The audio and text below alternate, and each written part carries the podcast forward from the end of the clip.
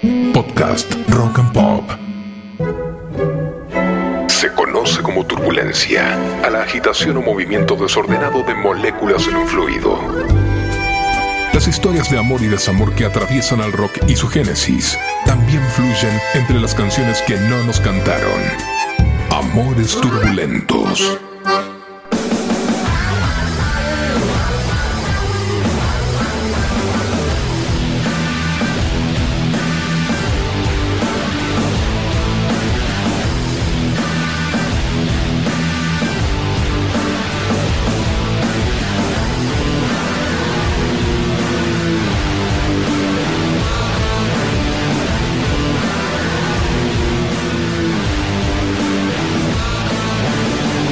En Seattle estaba la cuna que vio nacer a James Marshall Hendrix. Jimmy, para el resto del mundo, con una historia que solo duró cuatro años. Sí, el total de la carrera profesional de Jimi Hendrix duró solo cuatro años.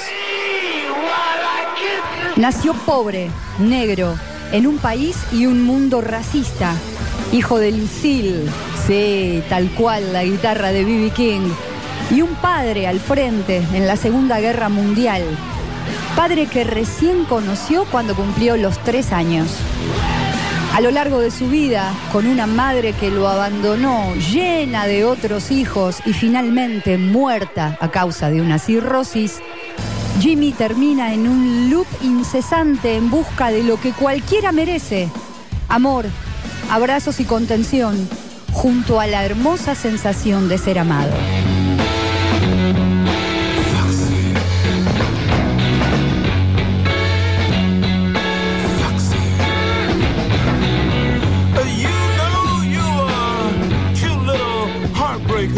Su historia sexual es incipiente. A los 13 años ya le están reclamando amor y atención en Seattle. Y quien reclama es Carmen Goldie. No podemos olvidar a Betty Jean Morgan, una novia que tuvo cuando formó parte de la Fuerza Aérea en el año 1961 y que abandona prontamente. A la Fuerza Aérea abandona prontamente por una lesión que le provoca un salto en paracaídas. E incluso dicen que se quiso casar con ella.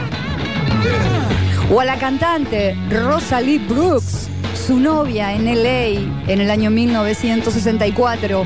O de Diana Carpenter, su primera novia en Nueva York, menor, prostituta y yonki. Con Rosalie Brooks vamos a detenernos un segundo. Jimmy ya tocaba con todos como guitarrista de sesión, desde Little Richard hasta los Sisley Brothers. Y es la mismísima Rosa la que le manda 30 dólares, una fortuna en ese momento, ya que el Adonis natural empeñaba la guitarra cada vez que se moría de hambre o lo corrían los problemas.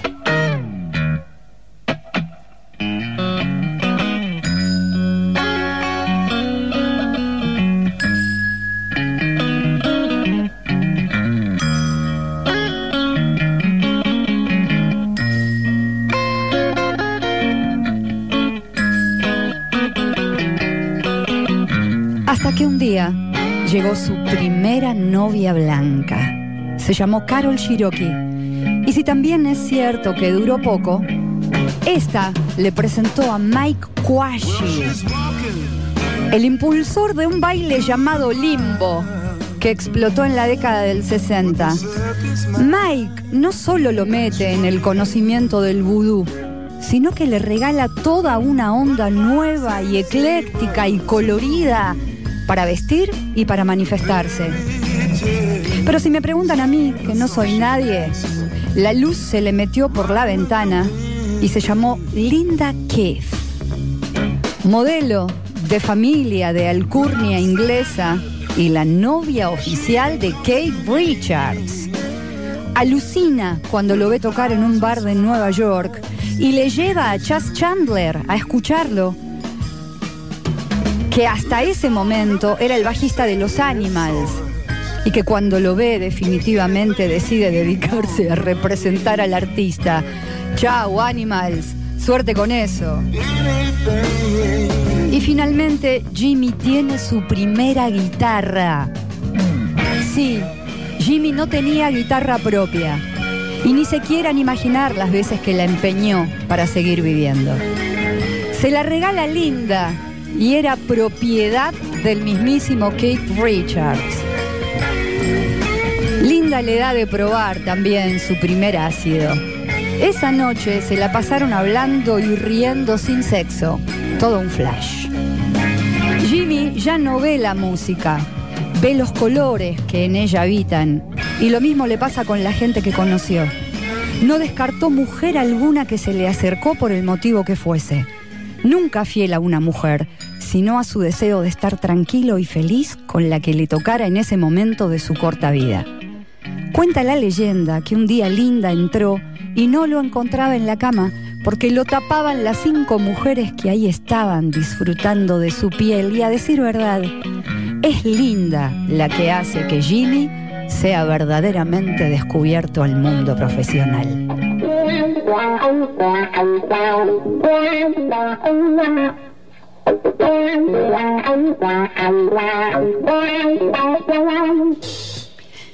El nacimiento artístico de Jimmy es en Inglaterra.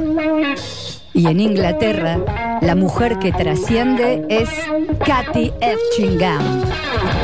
Y sin embargo, esto no excluye de su lista real a Carmen Borrero o a Mónica Dannemann, una alemana que dejó todo para quedarse ahí, ilusionada en su corazón perdido.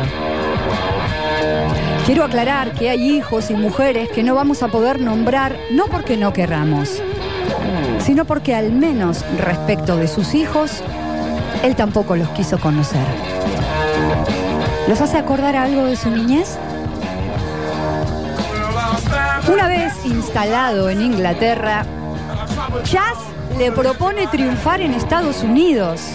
Parece mentira que para triunfar en la música haya que irse del otro lado del continente y así poder, atravesando el océano otra vez, pararse con dignidad en un escenario y que la gente se digne a escuchar. Y llega el Festival de Monterrey, el precursor del Woodstock al que todos quisimos ir.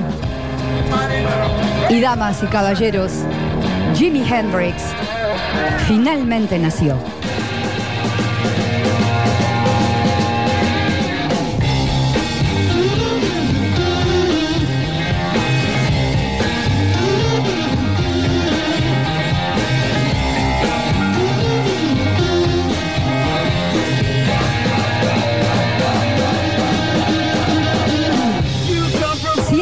Ser mundialmente famoso, las mujeres en un sinfín de contactos eran un loop caliente y constante, imagínense ahora. Desde las Plaster Castle que moldeaban penes rockeros a famosos, ¿se acuerdan? Hasta Johnny Mitchell en marzo de 1969. Al mes de ese marzo reaparece Diana Carpenter su primera novia de Nueva York, mostrándole a Tamika Carpenter, mejor dicho, Tamika, nunca serás heredera, nunca te llamarás Hendrix. La modelo Kirsten Neffer aparece al costado del escenario en un concierto de la isla de White. Y eso se ve en los videos del concierto para acompañarlo también afuera del mismo. Jebol Winson es la grupi que cruza el océano para acompañarlo nuevamente a Inglaterra y a estrellarse contra todas las otras historias que allí también lo esperaban. Mónica Danneman es quien comparte su tiempo y su cama en esa fatal noche inglesa, en donde finalmente Jimmy se va en una ambulancia para no volver nunca jamás a ningún lugar. Cuando Daneman saca un libro años después contando su historia de amor con el uno mundial de la guitarra del rock, sale una demanda por difamación en nombre de Katy Etchingham, llevando a la alemana a un suicidio terrible. No, no hay cronología de mujeres porque eran alternas y contemporáneas todas con todas. De algo no nos queremos olvidar. del amor con Eva Sundqvist, que durante sus conciertos en Estocolmo tuvo un hijo, James Daniel Sundqvist, que tampoco Jimi Hendrix reconoció.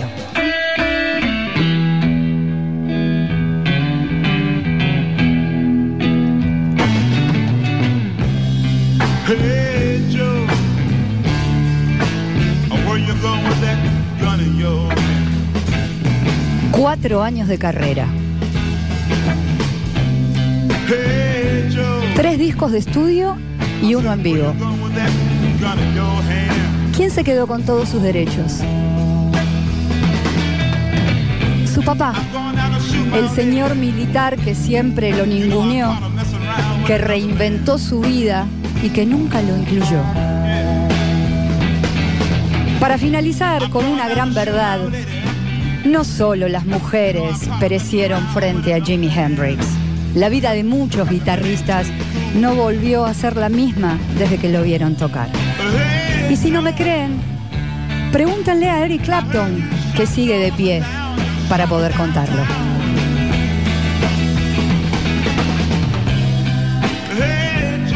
Y hasta acá, otra historia de amores turbulentos. Podcast Rock and